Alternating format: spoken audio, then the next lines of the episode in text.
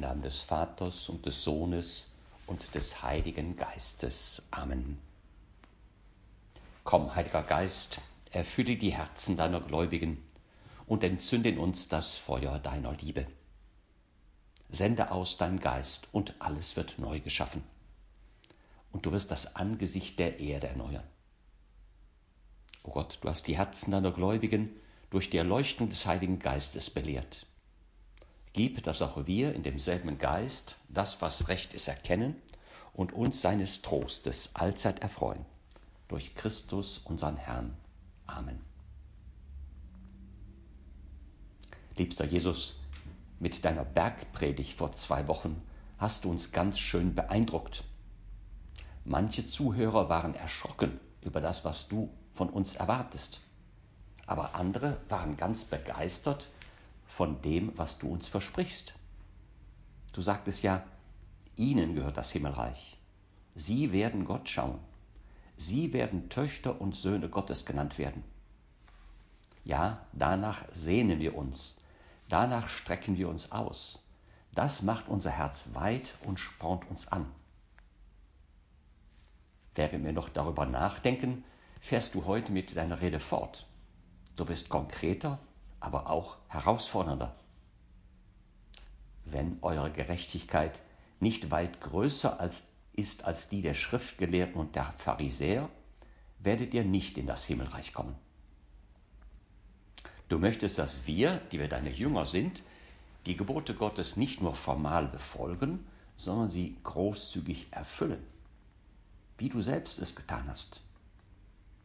Denk nicht, ich sei gekommen, um das Gesetz und die Propheten aufzuheben. Ich bin nicht gekommen, um aufzuheben, sondern um zu erfüllen. Jesus, das Motto deines Lebens hier auf Erden war ja, siehe, ich komme, um deinen Willen Gott zu tun.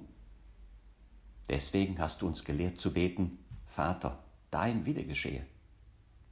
Und deswegen bittest du uns, unsere Gerechtigkeit, unser rechtes Handeln im Hinblick auf Gott und unsere Mitmenschen soll nicht bloß formal sein, sondern großzügig überfließen, wie du es uns mit deinem Leben gezeigt hast. Wir hören dir weiter zu. Ihr habt gehört, dass zu den Alten gesagt worden ist, du sollst nicht töten. Wer aber jemand tötet, soll dem Gericht verfallen sein. Aha, jetzt wirst du konkreter. Du erläuterst uns die zehn Gebote. Hier zunächst das fünfte Gebot, du sollst nicht töten. Nun, Mord und Totschlag kommen Gott sei Dank bei uns normalerweise nicht vor. Ich aber sage euch, jeder seinen Bruder auch nur zürnt, soll dem Gericht verfallen sein. Und wer seinem Bruder sagt, du Dummkopf, soll dem Spruch des Hohen Rates verfallen sein. Wer aber zu ihm sagt, du gottloser Narr, soll dem Feuer der Hölle verfallen sein. Jesus, ich fange an zu verstehen. Du machst uns darauf aufmerksam, dass Mord und Totschlag ihre Wurzeln haben im Mangel an Nächstenliebe, in lieblosen Gedanken und Worten, woraus leicht Hass und Streit entsteht, in Beleidigungen, verletzenden Worten oder wenn wir einander Böses wünschen.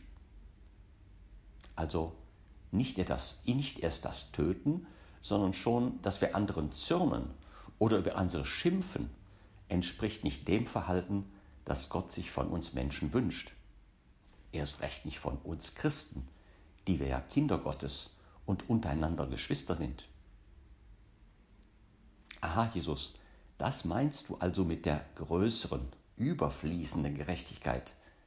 Nicht nur den Wortlaut des Gebotes Gottes zu beachten, sondern auch die dahinterstehende Absicht. Das, was unser himmlischer Vater von uns erwartet, im Umgang mit unseren Schwestern und Brüdern. Deswegen, Jesus, weil es dir so wichtig ist, erläuterst du es uns mit zwei Ermahnungen zur Versöhnung. Wenn du deine Opfergabe zum Altar bringst, wie wir es bei der Gabenbereitung innerhalb der Eucharistiefeier tun, und dir dabei einfällt, dass dein Bruder, deine Schwester etwas gegen dich hat, so lass deine Gabe dort vor dem Altar liegen Geh und versöhne dich zuerst mit deinem Bruder, dann komm und opfere deine Gabe. Vielen Dank, Jesus, dass du uns im heutigen Evangelium so konkret wirst, dass du uns darauf aufmerksam machst, dass wir Gott nicht lieben können, wenn wir uns nicht gleichzeitig um die Liebe zu unserem Nächsten bemühen, die Bereitschaft, um Verzeihung zu bitten und selbst zu verzeihen. Wenn du deine Opfergabe zum Altar bringst, vielleicht aus dem Grund fand in der alten Kirche der Friedensgruß vor der Gabenbereitung statt. Der Friede sei mit dir. Deshalb fährt Jesus fort, schließ ohne Zögern Frieden mit deinem Gegner. Angesichts des Reiches Gottes, das in dir, Jesus, in deinen Worten, deinen Wundern, in deiner Person schon ganz nah herangekommen ist, sollen wir uns mit unseren Geschwistern im Glauben schnell miteinander aussöhnen. Wir sollen Säleute des Friedens und der Versöhnung sein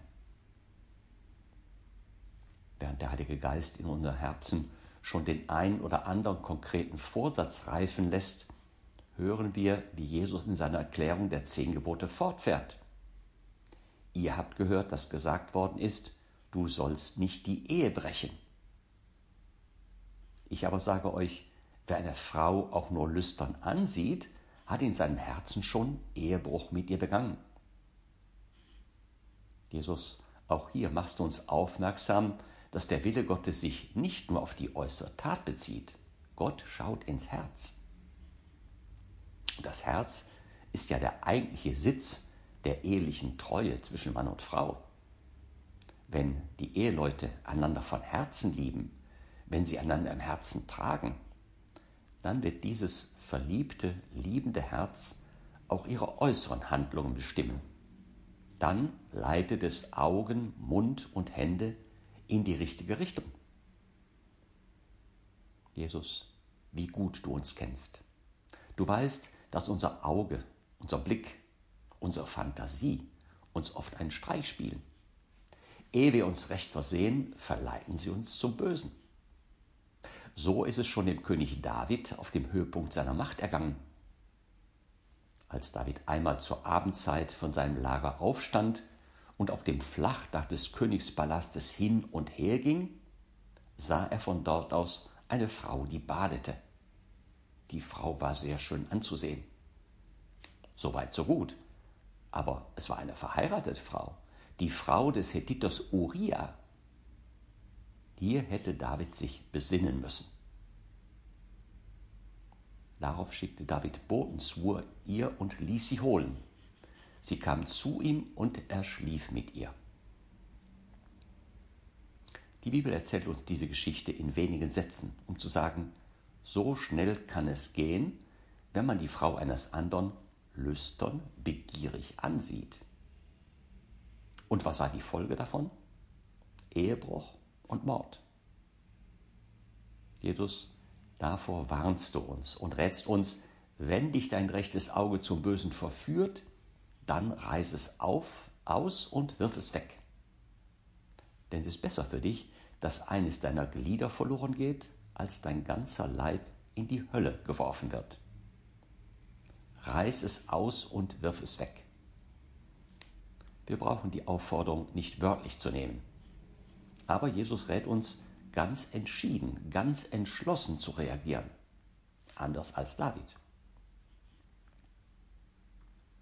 Jesus, du fährst fort mit deiner Erklärung der zehn Gebote.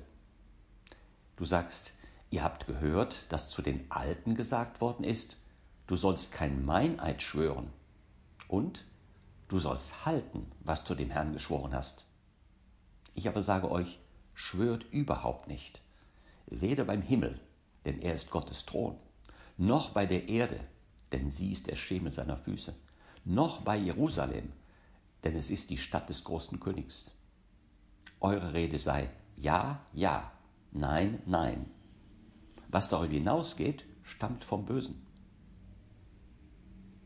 Es mag Situationen geben, in denen wir verpflichtet sind zu schwören, zum Beispiel als Zeugen vor Gericht oder wo es sinnvoll ist, Gott als Garanten eines Versprechens anzurufen, zum Beispiel bei der Übernahme eines öffentlichen Amtes für das Alltagsleben Jesu erwartest du von uns, dass wir deine Jünger als so ehrliche Menschen bekannt sind, dass wir es gar nicht nötig haben zu schwören.